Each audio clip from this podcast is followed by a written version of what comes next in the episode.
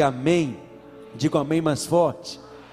Hoje nós vamos começar a fazer algo que eu amo fazer, que é estudar a Bíblia junto com a igreja. E a partir de hoje, pela manhã, nós vamos estudar juntos o livro de Gênesis.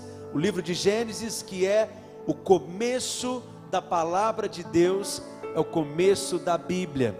Eu compartilhei com você um guia para que você possa acompanhar essa ministração, ok? Todos os domingos pela manhã ele estará disponível. Não vai ter livro essa série, o Pedrinho não permitiu, amém?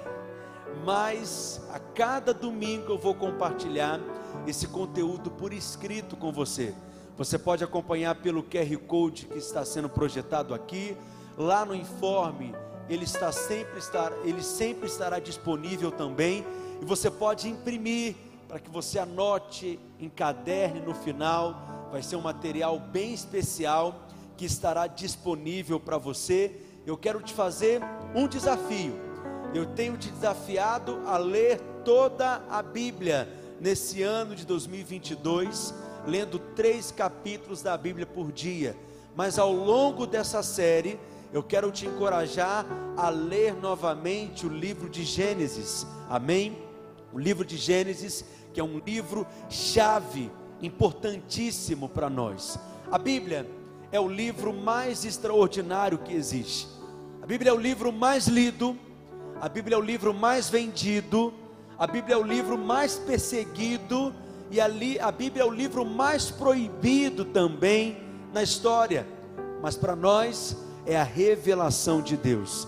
A sua Bíblia, que você está segurando ela aí, ela é composta por 66 livros. Quantos livros?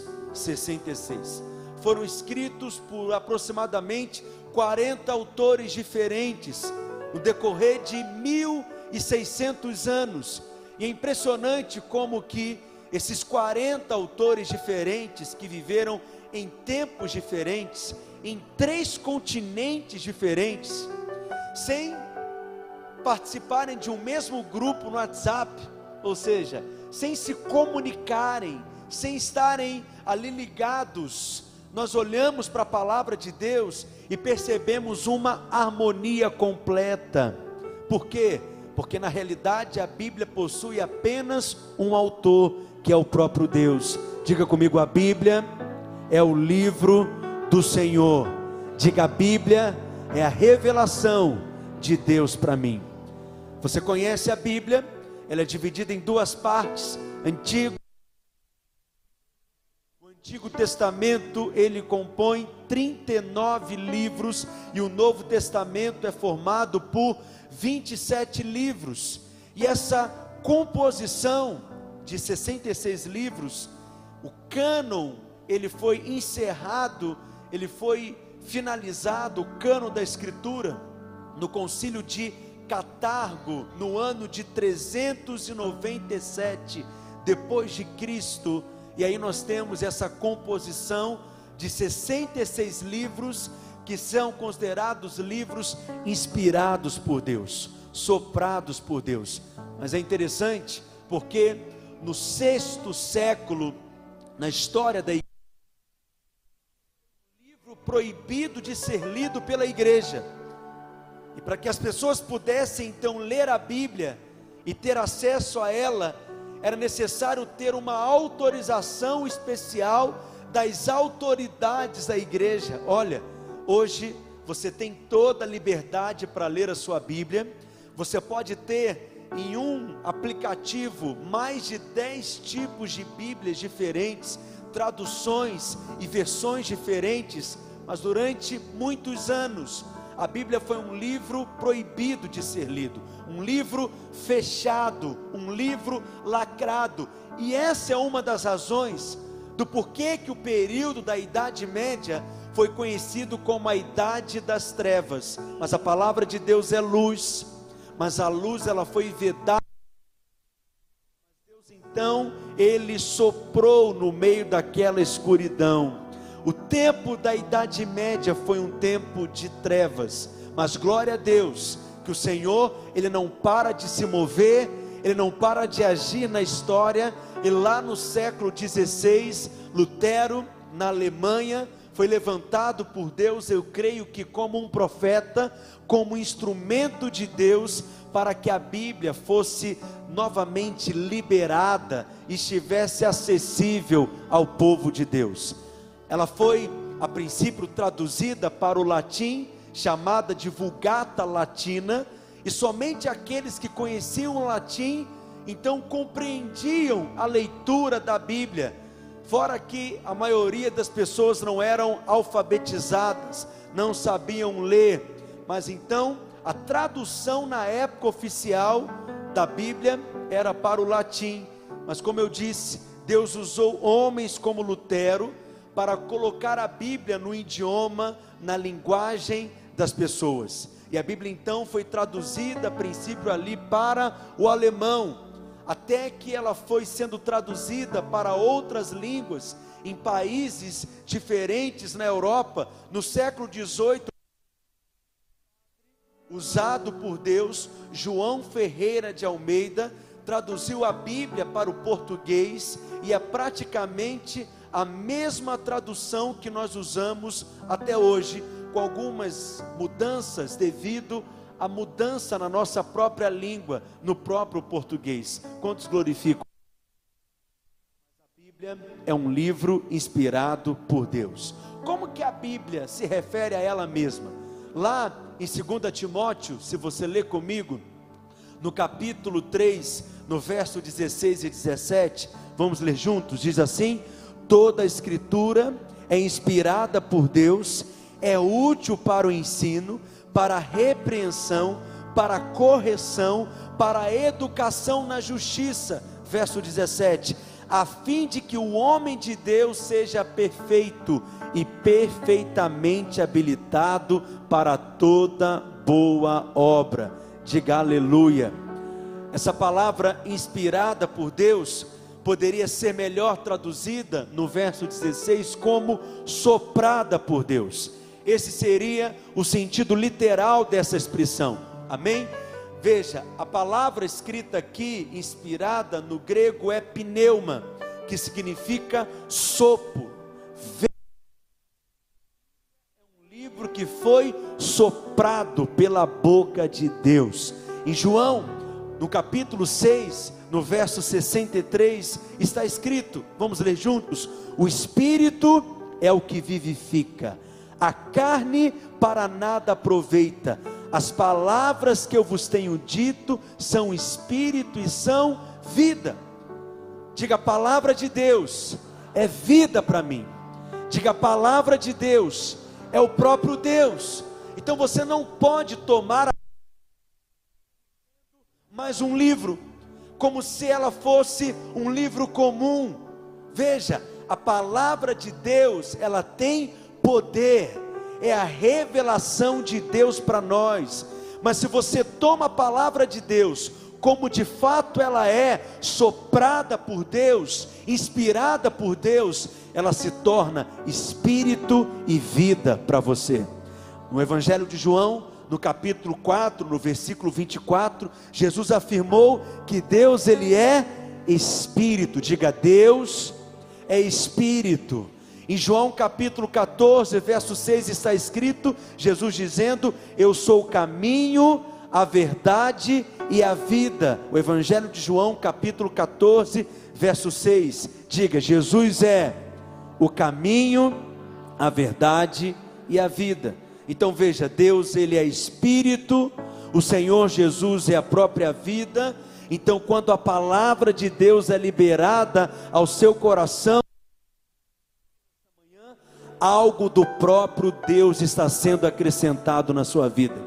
Preste atenção, eu não estou dizendo que a Bíblia é Deus, a Bíblia não é Deus, no sentido de que as palavras impressas no papel, de fato, é um livro, nós não adoramos esse livro, mas quando você toma essas palavras, e se apropria dessas palavras no seu coração, cheio de fé, a Bíblia deixa de ser uma literatura comum.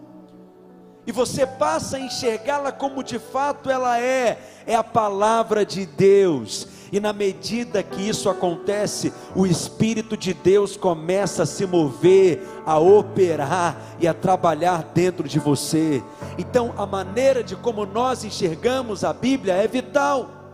É por isso que é muito importante que nesses domingos pela manhã, que estaremos aqui mergulhando na revelação de Deus, é vital que você venha com o seu coração incendiado, com o seu coração aberto, com o seu coração inteiro, com a sua mente sóbria, com o seu espírito receptivo,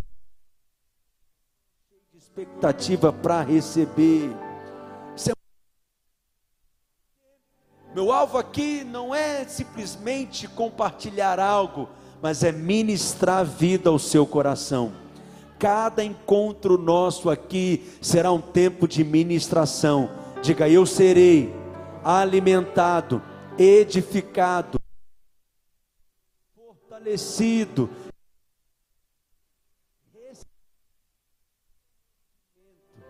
Amém? As duas coisas se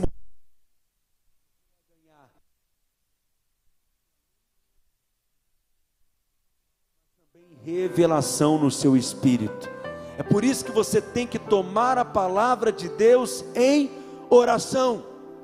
Essa é a postura apropriada que eu estou te ensinando. Em Efésios, no capítulo 6, verso 17, Paulo disse: Tomai também o capacete da salvação e a espada do Espírito, que é a palavra de Deus. E como que fazemos isso? Com toda oração e súplica. Leia comigo. Orando em todo tempo no Espírito, e para isto vigiando com toda perseverança e súplica por todos os santos. Diga para o seu vizinho: a maneira de receber a palavra de Deus é em oração.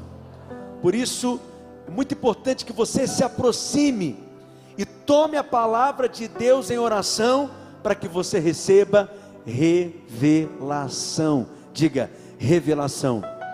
Por quê? Porque existe diferença. Um é o conhecimento mental, intelectual, natural. Ele é importante, mas ele não é o conhecimento mais importante. O conhecimento mais importante é aquele que é revelado no seu espírito, é aquele que explode dentro de você, é aquela verdade que libera vida, que libera fé, que incendeia o seu coração. Nós chamamos isso de revelação. A Bíblia é soprada por Deus. Nesse livro nós temos o sopro de Deus. E é por isso que precisamos tomá-la pelo Espírito. E quando isso acontece, você está tendo uma experiência de revelação. Pastor, mas o que é revelação. Revelação é você ver, é você enxergar simplesmente do ponto de vista de Deus, é enxergar como Deus vê, é enxergar como Deus enxerga, é enxergar na ótica de Deus, é ver na perspectiva de Deus, é tomar a palavra de Deus como algo espiritual e não como uma letra morta e não como uma letra fria, fria. Amém? Então nós temos as duas coisas. Para uma igreja crescer de forma saudável, para que você possa crescer espiritualmente. Veja, é claro que o crescimento envolve um aspecto físico, uma construção de um espaço, por exemplo, uma estrutura física pode ser um limitador para o crescimento de uma igreja, para o avanço da obra de Deus. Mas o interessante é que quando o apóstolo Paulo ele faz orações no Novo Testamento, nós não vemos Paulo orando para que a igreja crescesse nesse sentido. Paulo tem algumas orações poderosas. Em Efésios capítulo 1, verso 15 em diante, é um exemplo. Ele ora para que o Pai conceda espírito de sabedoria e de revelação Leia comigo. Por isso também eu tenho ouvido a fé que há entre vós no Senhor Jesus e o amor para com todos os santos. Não cesso de dar graças por vós, fazendo menção de vós nas minhas orações. Leia comigo o verso 17: para que o Deus de nosso Senhor Jesus Cristo, o Pai da glória, vos conceda o que? Diga espírito de sabedoria e de revelação no pleno conhecimento dele. Um outro exemplo, Efésios capítulo 3, verso 14 em diante. Por esta causa me ponho de joelhos diante do Pai, Paulo orando, de quem toma o nome toda a família, tanto no céu como sobre a terra, para que segundo a riqueza da sua que sejais fortalecidos com poder mediante Cristo em vosso coração pela fé, estando vós arraigados e alicerçados, leia comigo, a fim de poder descompreender com todos os santos. Paulo orava para que ele pudesse compreender, entender na luz de Deus. Isso é o que nós chamamos de revelação. Não é meramente o conhecimento natural, é sim o conhecimento espiritual Filipenses capítulo 1, verso 9 está escrito: E também faço esta oração, que o vosso amor aumente mais e mais, em pleno conhecimento e toda a percepção. Conhecimento de quem? Diga de Cristo. As pessoas,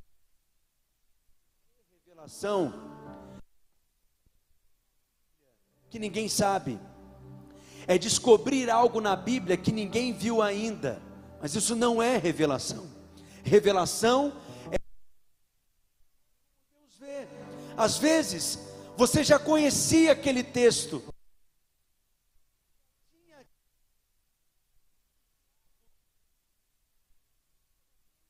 ao ler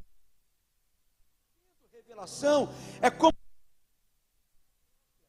é como se essas palavras saltassem diante dos seus olhos. As letras, elas coração é tocado, é incendiado por essa verdade. Então, todas as vezes que nós recebemos a palavra de Deus e o nosso coração é incendiado e alguma coisa nos toca e alguma coisa se move dentro de nós, é porque você está recebendo revelação. E quando há revelação, a vida.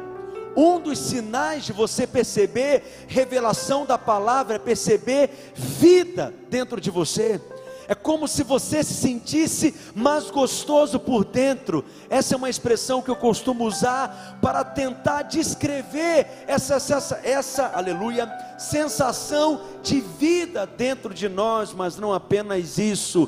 Quando você tem revelação da palavra, fé é liberada no seu coração, no seu espírito humano. Quando há revelação, há também transformação.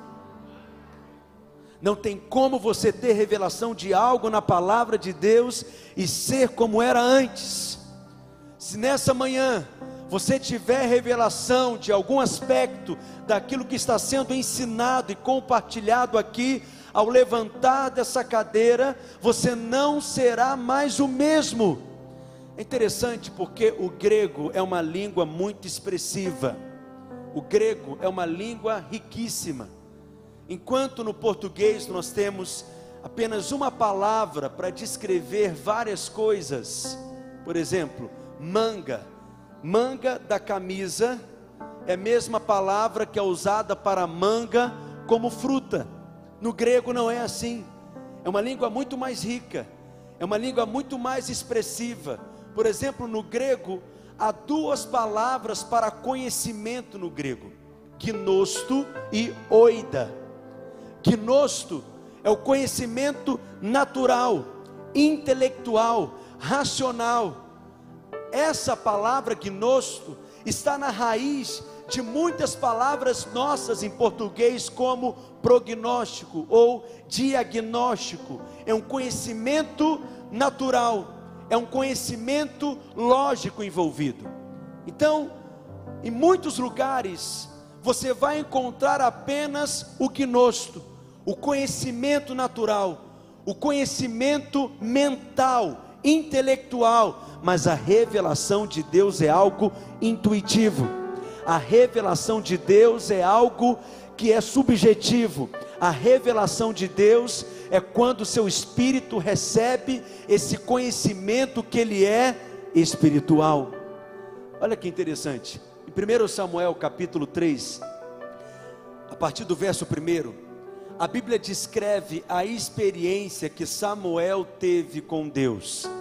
A Bíblia diz que Samuel ele ouvia a voz de Deus. Samuel era capaz de ouvir Deus o chamar, Samuel, Samuel. Ele ouvia a voz de Deus, mas ele não percebia que era Deus. Ele foi até o sumo sacerdote Eli, dizendo: O Senhor me chamou, e ele diz: Eu não te chamei. Veja, ele confundiu a voz de Deus com a voz do sumo sacerdote. Ele confundiu a voz de Deus com a voz de Eli. Veja, Samuel, ele não conhecia a Deus. No entanto, ele já servia a Deus. Isso não é sério. É possível que haja pessoas que sirvam a Deus, que trabalhem para Deus, que estão fazendo coisas para Deus, mas que não o conhecem, que não percebem a sua voz, que não são capazes de discerni-lo. Isso é muito sério, porque isso é muito comum. Às vezes há pessoas que servem a Deus, mas ainda não conhecem o seu coração, o seu propósito, a sua vontade e a sua revelação. A mesma coisa eu diria que aconteceu com João Batista. A Bíblia fala que João Batista, o profeta João Batista, aquele que era a voz que clama no deserto, a Bíblia diz que ele era primo de Jesus. A diferença de idade entre João Batista e de Jesus era apenas de seis meses. João Batista, que ele era filho de Isabel, primo do Senhor Jesus. Mas veja, chega um momento que João Batista está pregando ali no Rio Jordão. E Jesus então começa a andar por ali na beira do Rio Jordão. João Batista, ele olha para Jesus naquele momento e enxergou algo que ele não conseguiu enxergar antes. Ele viu algo que ele não via antes.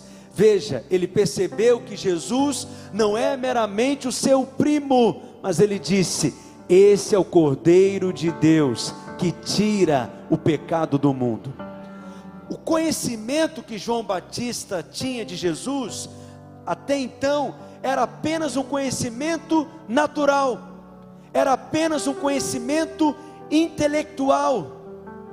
Mas no momento em que os olhos de João Batista são abertos ele foi capaz de ver o Cordeiro de Deus, que é o próprio Cristo. Isso é o que nós chamamos de revelação.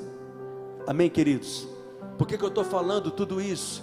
Meu alvo aqui, nessa introdução dessa série, é para que você possa ter a abordagem correta e apropriada para receber toda a revelação da palavra de Deus, que é rica, que se renova dentro de nós Amém, meus irmãos? Quando nós estudamos um livro da Bíblia, há muitas formas diferentes ou abordagens que nós podemos ter.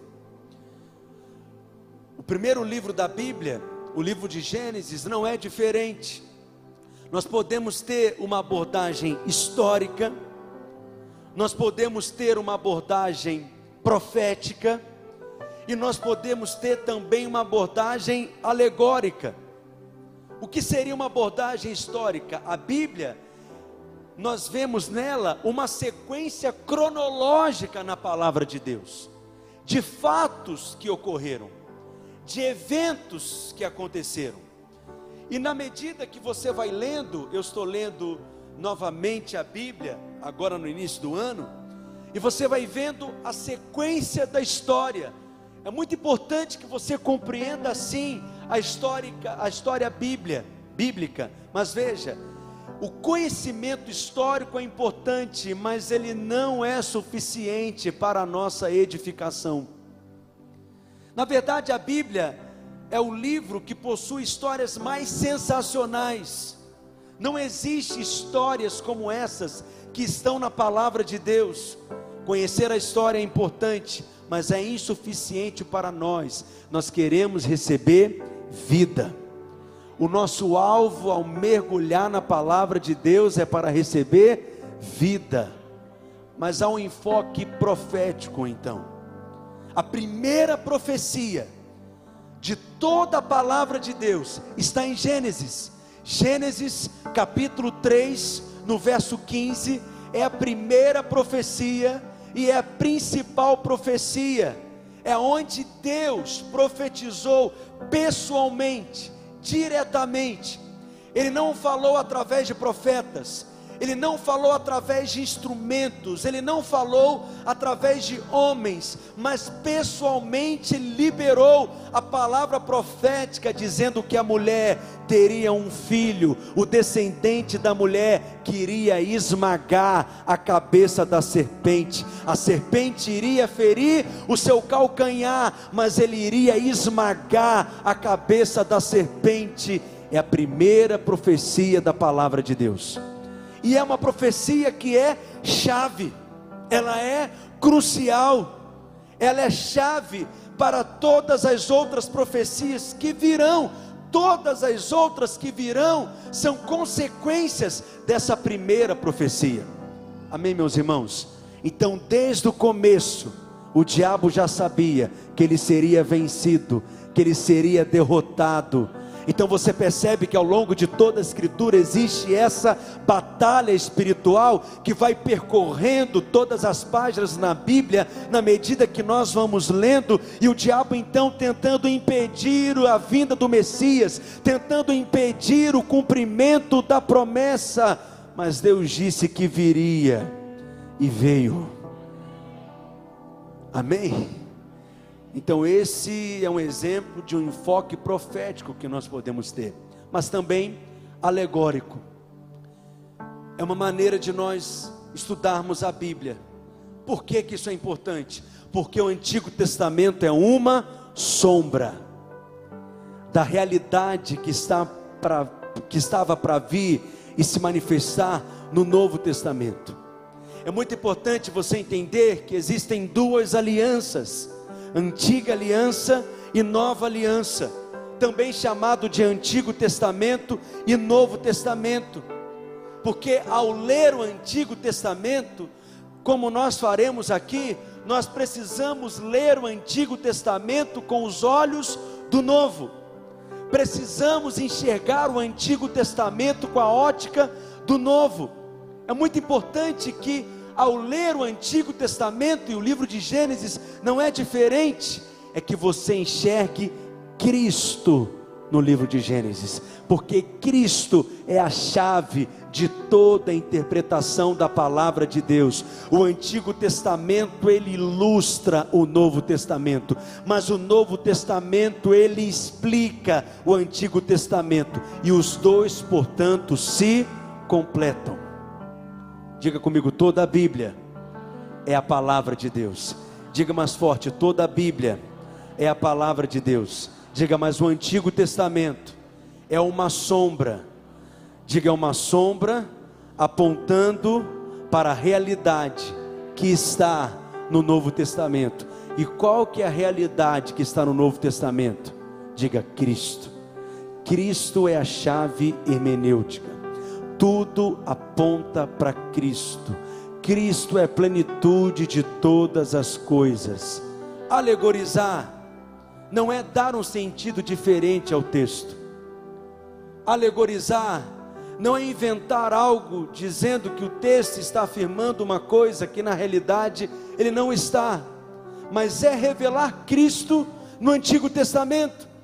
Paulo, ao escrever a carta aos Romanos, por exemplo, ele diz que Adão, no livro de Gênesis, ele é um tipo de Cristo, porque Adão é o cabeça de uma raça, ele era o primeiro, ele era o cabeça da antiga criação. mas Cristo ele é o cabeça de uma nova raça, de uma nova sociedade que Deus está formando na terra, que é a igreja. Cristo é o cabeça da nova criação. Isaac, por exemplo, é um tipo de Cristo, porque ele é o filho de Deus oferecido em sacrifício. Amém, meus irmãos? Apontando para Cristo. José, por exemplo, que nós lemos também no livro de Gênesis, é o tipo mais completo de Cristo, é o tipo mais perfeito de Cristo no Antigo Testamento, porque são inúmeras semelhanças na vida de José com a vida de Jesus. Mas o importante que você entenda é que toda a palavra de Deus ela aponta para Cristo. Cristo é a chave que faz tudo fazer sentido. Ler o livro de Gênesis e não ter revelação de Cristo não tem sentido. Mas quando nós enxergamos Cristo em toda a palavra de Deus, o livro de Gênesis para você se tornará muito mais poderoso, muito mais lindo até, fará muito mais sentido para você, porque eu creio e declaro sobre a sua vida que nesses dias os seus olhos serão abertos. Então podemos entrar agora no livro de Gênesis depois desse caminho que eu pavimentei aqui com você, que é o livro de todas as revelações. É o livro mais importante da Bíblia. É o livro mais importante de todos os livros que existem no universo. Se nós tirarmos o livro de Gênesis da Bíblia, se nós, por exemplo, tirarmos os três primeiros capítulos do livro de Gênesis da Bíblia, nada mais tem sentido. Porque é ali que nós temos a semente de toda a revelação de Deus, de toda a revelação do propósito de Deus. É no livro de Gênesis que nós compreendemos a origem de todas as coisas, a origem do homem, a origem da mulher, a origem da família, do casamento, que é uma ideia de Deus, portanto é algo espiritual. É no livro de Gênesis que nós entendemos a queda, é no livro de Gênesis que nós vemos a origem da redenção, é no livro de Gênesis que nós vemos a origem da salvação pela graça, mediante a fé. Amém? Deixa eu te ensinar algo aqui. Alguém está aprendendo alguma coisa? uma chave para você guardar. Quem quer aprender? A Bíblia, para você compreendê-la, existe um princípio muito simples, mas que faz toda a diferença. Deus ele é muito gracioso, ele é muito bondoso. Em todo livro da Bíblia, no primeiro capítulo do livro, Deus nos deixou uma chave para acessarmos esse livro e compreendermos esse livro. Você quer entender o objetivo daquele livro, o propósito daquele livro, o alvo de Deus ao soprar aquele livro? A chave está no primeiro capítulo. Deus deixa a chave na porta para que você possa abrir e entrar e ter acesso a toda a revelação de Deus no primeiro capítulo do livro de Gênesis, qual que é a primeira palavra que aparece? No princípio. Vamos falar juntos? Diga, no princípio. Esse é o sentido do livro de Gênesis.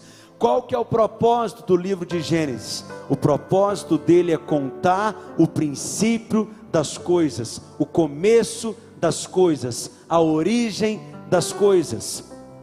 Veja, o livro Gênesis, na verdade, é um nome grego. Gênesis significa começo. Diga comigo, começo. Em hebraico é Bereshit, que significa o princípio ou no princípio. Então, os judeus, ele tinha o costume de colocar era a primeira palavra que aparecia naquele livro. Mas Gênesis é um nome porque a Bíblia ela para o grego todo foi traduzido do hebraico para o grego. No período do cativeiro, Só existia o hebraico como aquela língua principal, como aquela língua que todos falavam. Mas após o período do cativeiro, essa língua começou a se enfraquecer, não era mais a língua comum, não era mais a língua principal. A língua comum e principal se tornou o grego, como o inglês hoje, que é essa língua universal. Os judeus então resolveram traduzir todo o Antigo Testamento para o grego. Foram 70 sábios judeus. Por isso, a primeira tradução da Bíblia, que foi do hebraico para o grego, ela é chamada de Septuaginta. Foram 70 sábios que traduziram todo o Antigo Testamento para o grego. Amém? É cultura, não muda a sua vida saber isso, mas é importante. Quem é o autor do livro de Gênesis? O livro de Gênesis, pela tradição da igreja, de acordo com a história, o autor do livro de Gênesis, e não apenas de Gênesis, mas os cinco primeiros livros, que é chamado de Pentateuco, é Moisés. Moisés escreveu o livro de Gênesis. Mas, pastor, Moisés não estava na criação, Moisés não estava na queda, Moisés não estava no dilúvio, Moisés não estava com Noé na arca. Como que ele foi capaz então de escrever e narrar esses eventos todos sobrenaturais e poderosos que aconteceram? Primeiro, nós já falamos aqui, a Bíblia é um livro inspirado por Deus. Moisés certamente recebeu toda inspiração, instrução e revelação de Deus. Algo sobrenatural ocorreu ali. Quantos creem nisso? Mas há algo também importante a se considerar, que é um fator importantíssimo chamado de tradição oral. O que é tradição oral? São histórias que eram contadas e passadas de famílias para famílias antes da escrita existir. Eu não sei se há histórias na sua família assim, que vão sendo contadas de geração em geração, e até que você conta essas mesmas histórias para os seus filhos, que contarão para os filhos dos filhos, de maneira que a revelação de Deus ela vai sendo preservada. Então foi assim que certamente Moisés foi capaz de registrar o livro de Gênesis quando ele foi escrito. Não há como ter uma data precisa de quando que realmente Moisés escreveu, mas foi aproximadamente 1400 anos antes de Cristo. E muito importante também é você entender o tema do livro. Qual é o tema do livro de Gênesis? Qual é o pensamento central que nós encontramos aqui no livro de Gênesis? Que percorre todo esse livro poderoso. O tema do livro de Gênesis é: diga comigo, Deus criou, Satanás corrompeu, o homem caiu, mas Javé, ou Iavé, ou Jeová, diga Deus prometeu salvar. Ninguém diz um glória a Deus. Então anote aí e diga comigo, diga Deus criou, Satanás corrompeu, o homem caiu, mas Jeová prometeu salvar. Gênesis 3,15 é o texto-chave. Vamos ler todos juntos? Projeta por gentileza. Gênesis capítulo 3, versículo 15: Porei inimizade entre ti e a mulher, entre a tua descendência e o seu descendente. Este te ferirá a cabeça tu lhe ferirá o calcanhar. Diga aleluia. É claro que todo livro da Bíblia possui uma sequência lógica. Todo livro da Bíblia possui um esboço claro, simples. Você nunca deve enxergar a Bíblia como se fosse um livro misterioso. A Bíblia não é um livro que está fechado para nós, vedado a nós. A Bíblia é um livro de revelação. E a maneira como Deus coloca as coisas na Sua palavra é uma forma assim simples. Ao ler o livro de Gênesis, você vai perceber que não é diferente. Você vai compreender que é uma sequência histórica. E é por isso que é possível você estabelecer um esboço para você estudar o livro e entender o livro. Cinco partes claras no livro de Gênesis. A primeira, nós vamos começar a falar hoje sobre a criação. Gênesis capítulo 1 e capítulo 2, até o verso 25. Nós vemos ali o relato de toda a criação de Deus. A segunda parte é a queda, mas não apenas a queda, mas a promessa de redenção. Gênesis capítulo 3 e capítulo 4. A partir do verso 8 do capítulo 4, é a terceira parte do livro que é a geração de Caim, a geração de Sete, até a experiência do dilúvio. A quarta parte do livro, Gênesis capítulo 8 até o 11, o dilúvio até a Torre de Babel. E a última parte do livro, quinta parte, que é a maior parte do livro, porque é o principal propósito do livro, Gênesis capítulo 12 até o capítulo 50, é a história dos patriarcas, que são quatro patriarcas. Quem lembra deles?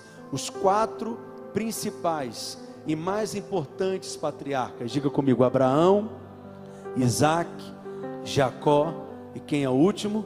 José. Então diga Abraão, Isaac, Jacó e José.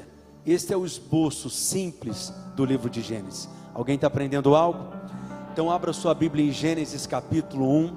Vamos ler os versos 1 e 2, aonde há o relato da criação de Deus. Leia comigo bem forte. Diga: No princípio criou Deus os céus e a terra Verso 2: A terra, porém, estava sem forma e vazia, havia trevas sobre a face do abismo, e o Espírito de Deus pairava sobre a face das águas. Diga aleluia. Então, o verso primeiro começa dizendo essa afirmação poderosa: No princípio criou Deus. É maravilhoso isso, porque a Bíblia não se preocupa em provar a existência de Deus. Ela parte dessa convicção absoluta e da certeza maior que existe que Deus ele é. Deus não nasceu, Deus não foi criado, Deus ele é. E Deus ele é o criador de todas as coisas. E ele é o sustentador de todas as coisas, por isso ele é o dono do universo toda a sua criação é uma proclamação da sua glória. A natureza prega todos os dias que Deus ele é o dono do universo e todas as coisas manifestam a glória do nosso Deus. O Salmo 119, no verso 1, o salmista diz que os céus eles proclamam, o céu proclama a glória de Deus. Salmos 19, verso 1. E o firmamento, ele anuncia as obras das suas mãos. Então a criação, ela expressa o próprio Deus. A criação, ela manifesta o poder de Deus. O Salmo 19, verso 1 diz que a natureza, ela prega, a natureza, ela está proclamando que Deus, Ele é. Romanos capítulo 1, verso 20, o apóstolo Paulo, ele escreveu: Porque os atributos invisíveis de Deus, assim o seu eterno poder, como também a sua própria divindade, claramente se reconhecem, desde o princípio do mundo, sendo percebidos por meio das coisas que foram criadas. Tais homens são por isso indesculpáveis. Deus é o Criador de todas as coisas. Em todas as coisas que Ele criou, existe ali as marcas da sua impressão digital, porque Ele criou tudo. Uma vez eu vi um adesivo interessante que dizia assim: Deus disse big e houve bang. Na verdade, não faz o menor sentido uma explosão gerar e produzir coisas tão sublimes, tão complexas. Aquela folha que está lá no seu quintal, que caiu da árvore da sua casa, ela é mais complexa do que a cidade de Belo Horizonte. Se você olhar para a complexidade de um corpo humano, de um organismo vivo, nem vou me referir a todo o seu corpo, mas apenas os seus olhos. Há uma complexidade tão grande para que você possa ver e enxergar todas as coisas, que não há nenhuma lógica compreender que todas as coisas que foram criadas surgiram por meio de uma explosão, surgiram do nada, surgiram do acaso. Isso não faz o menor sentido. Amém, meus irmãos? Porque todas as coisas elas foram criadas pelo Deus. Os homens são indesculpáveis. Porque ao olhar para a natureza, nós sabemos da existência de Deus. E mesmo naqueles lugares mais difíceis de uma informação chegar, os homens se tornam indesculpáveis, porque basta olhar para a criação e saber que Deus, Ele é. Diga, Deus é o dono do universo. Por que, que Deus criou todas as coisas? Porque Ele quis. Porque é da natureza de Deus compartilhar quem Ele é, a sua grandeza, a sua glória, a sua majestade, o seu poder a sua soberania. Efésios capítulo 1, versos 5 e 9, o apóstolo Paulo escreveu que ele nos predestinou para ele, para a adoção de filhos, por meio de quem? De Jesus Cristo, leia comigo, segundo o beneplácito da sua vontade, a sua boa vontade, o desejo do seu coração para louvor da glória da Sua graça, que Ele nos concedeu gratuitamente no amado.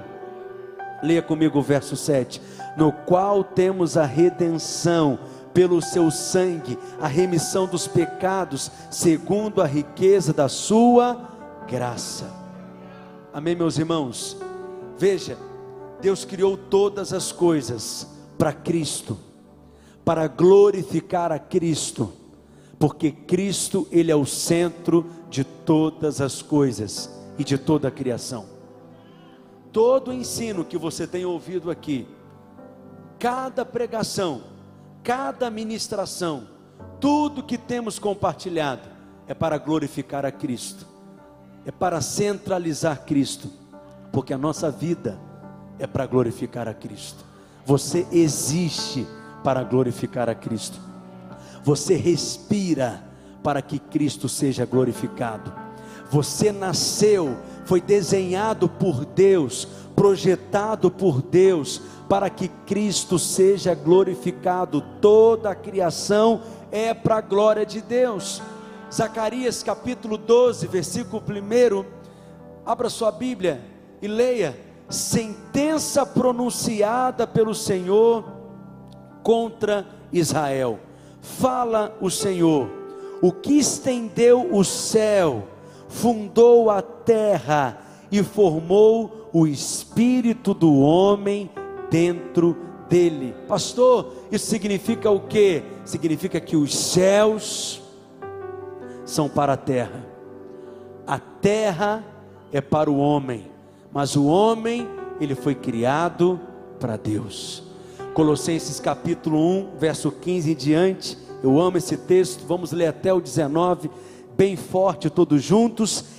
Este é a imagem do Deus invisível, o primogênito de toda a criação, pois nele foram criadas todas as coisas, diga, nos céus, sobre a terra, as visíveis e as invisíveis, sejam tronos, sejam soberanias, quer principados, quer potestades, diga, tudo foi criado por meio dele, diga mais forte, e para ele, ele é antes de todas as coisas, nele tudo subsiste, ele é a cabeça do corpo da igreja. Ele é o princípio, o primogênito dentre os mortos, para em todas as coisas ter a primazia, porque aprouve a Deus que nele residisse toda a plenitude. Tudo foi criado por meio dele, tudo foi criado para ele, tudo foi criado para a glória de Cristo. Diga aleluia. Mas qual é a base da criação?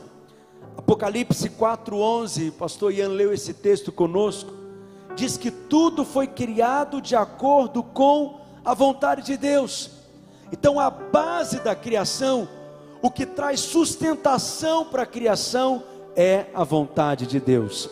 Tu és digno, Senhor e Deus nosso, de receber a glória, a honra e o poder, porque todas as coisas tu criaste.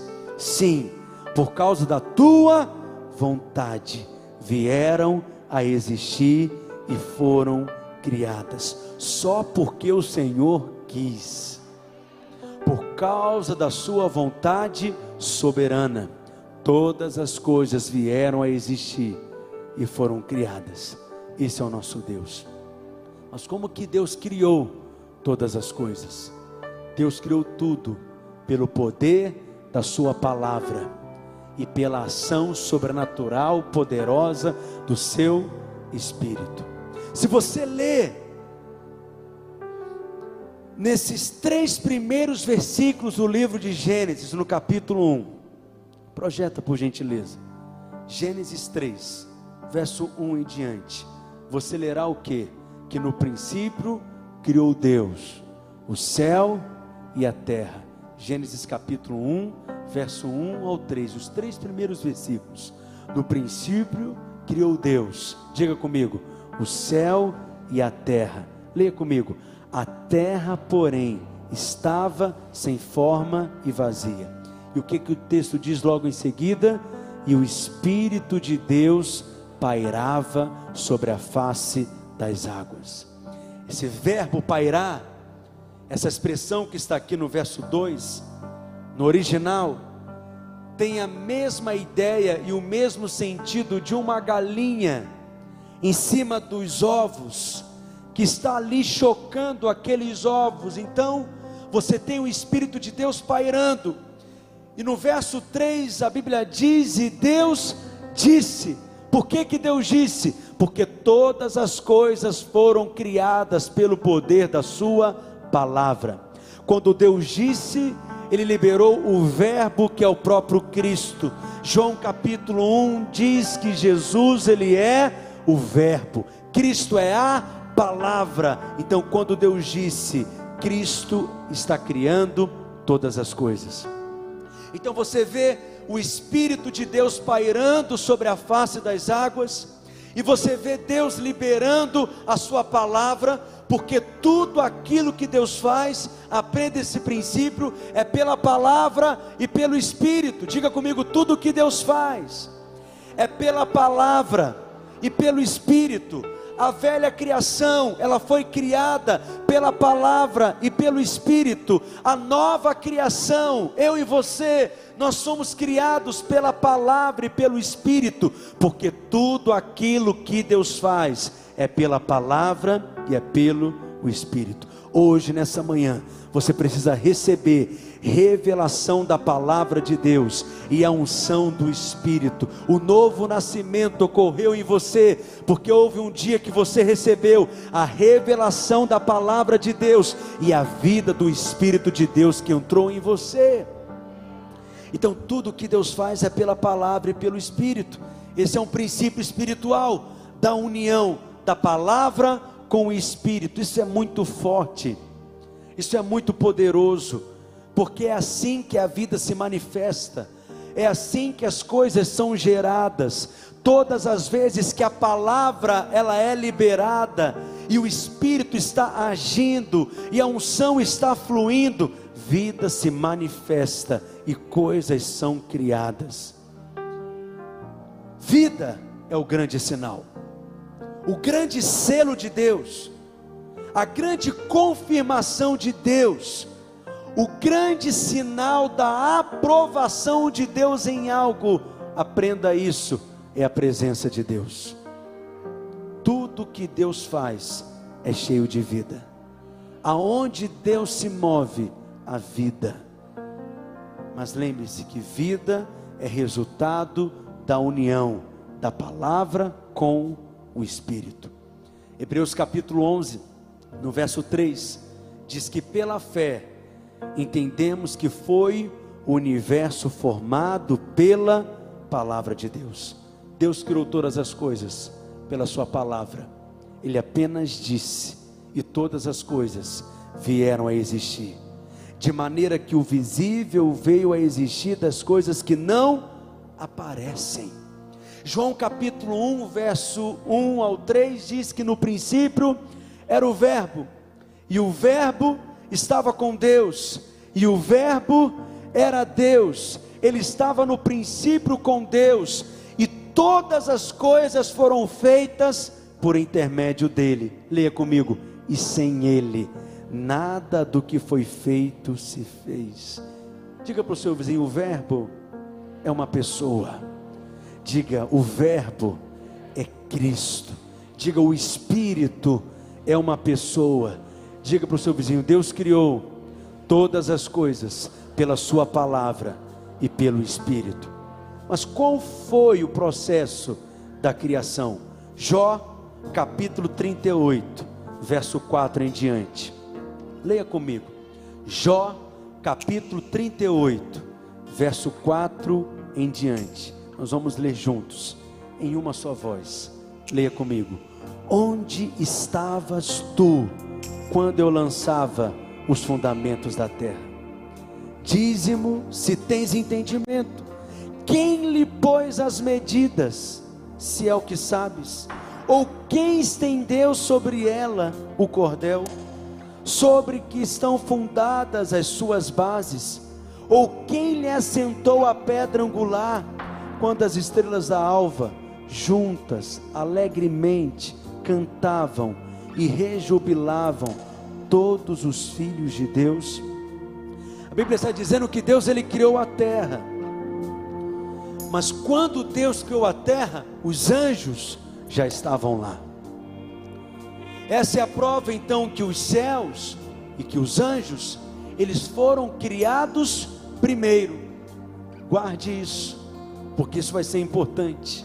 Os anjos e os céus foram criados primeiro. Então, volta para Gênesis capítulo 1. Os primeiros versículos do capítulo 1 de Gênesis nos mostram aqui esse escopo geral da criação de Deus. O verso 1 diz, diga comigo, no princípio. No princípio. Tem dois livros da Bíblia que começam com essa expressão. Quais são eles? Gênesis, qual que é o outro livro? João. Gênesis e João. João capítulo 1, verso 1 também começa com essa expressão no princípio. Só que no princípio de João 1, verso 1, era apenas o Verbo.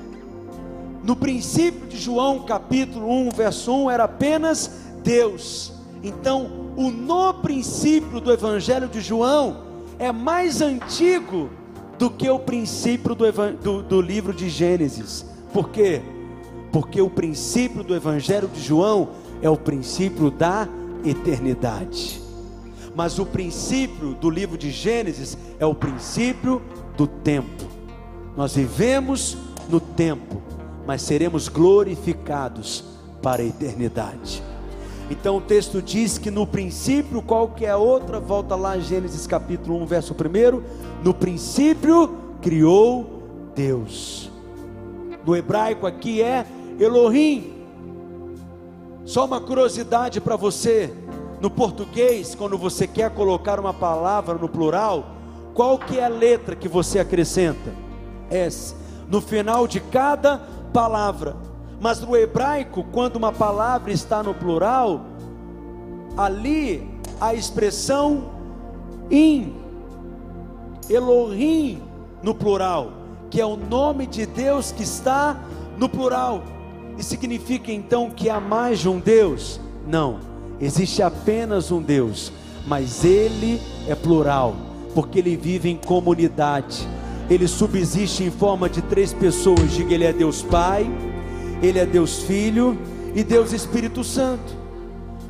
A palavra que está no plural em hebraico, todas as vezes que uma palavra é colocada em plural no hebraico é porque quer traduzir grandeza, majestade, poder, mas há uma outra razão do porquê que o nome de Deus aqui está no plural. Porque Gênesis capítulo 1, verso 26 diz assim: Também disse Deus, leia comigo, façamos o homem. Façamos está no singular ou no plural? No plural. Façamos o homem a nossa imagem, conforme a nossa semelhança. O próprio Deus se refere a ele mesmo no plural, porque o nosso Deus ele é único, mas ele é plural. Essa é a maneira de como ele subsiste. Deus ama a pluralidade. Deus ama a vida em comunidade. Deus ama a unidade na vida da igreja. Deus ele ama a comunhão, porque é assim que ele vive em toda a eternidade, uma vida de comunidade. E para encerrar, no princípio Deus criou. Três verbos são usados aqui nos primeiros dois capítulos do livro de Gênesis. Diga comigo: criar, fazer e formar. Diga mais uma vez: criar, fazer e formar. Criar é a primeira palavra que nós encontramos aqui em Gênesis.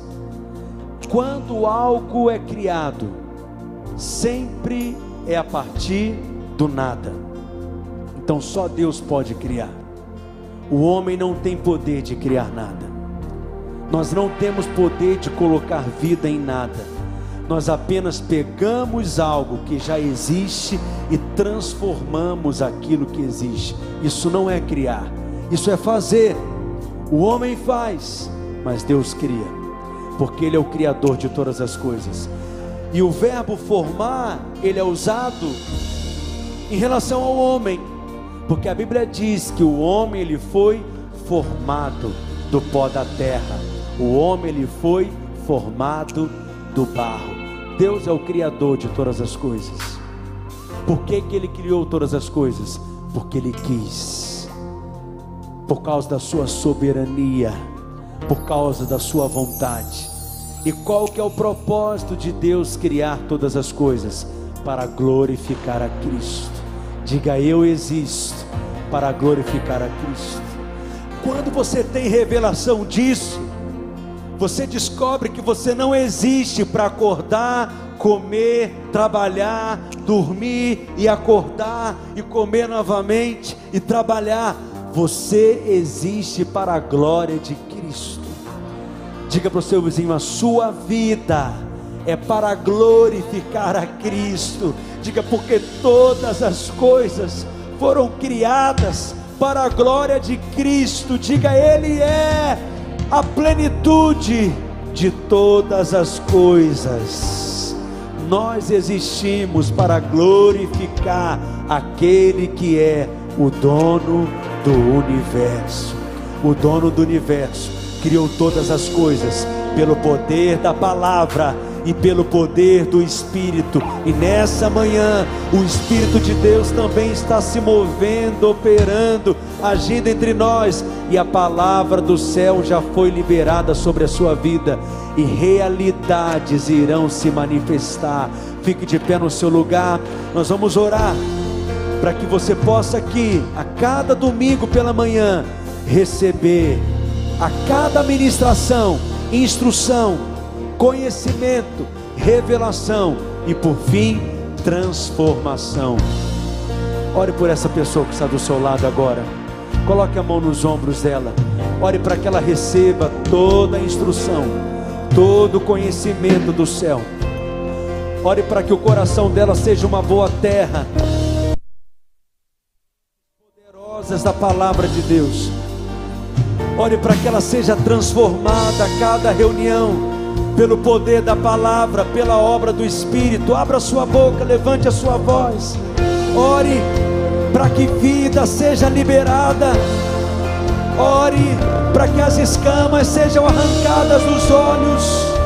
Ore para que ele não tenha apenas um conhecimento natural, racional, intelectual, mas que a revelação espiritual possa incendiar o coração, para que vida seja liberada, para que fé seja formada e que haja mudança genuína, transformação.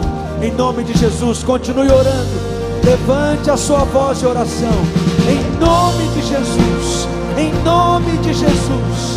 Em nome de Jesus. Levantará a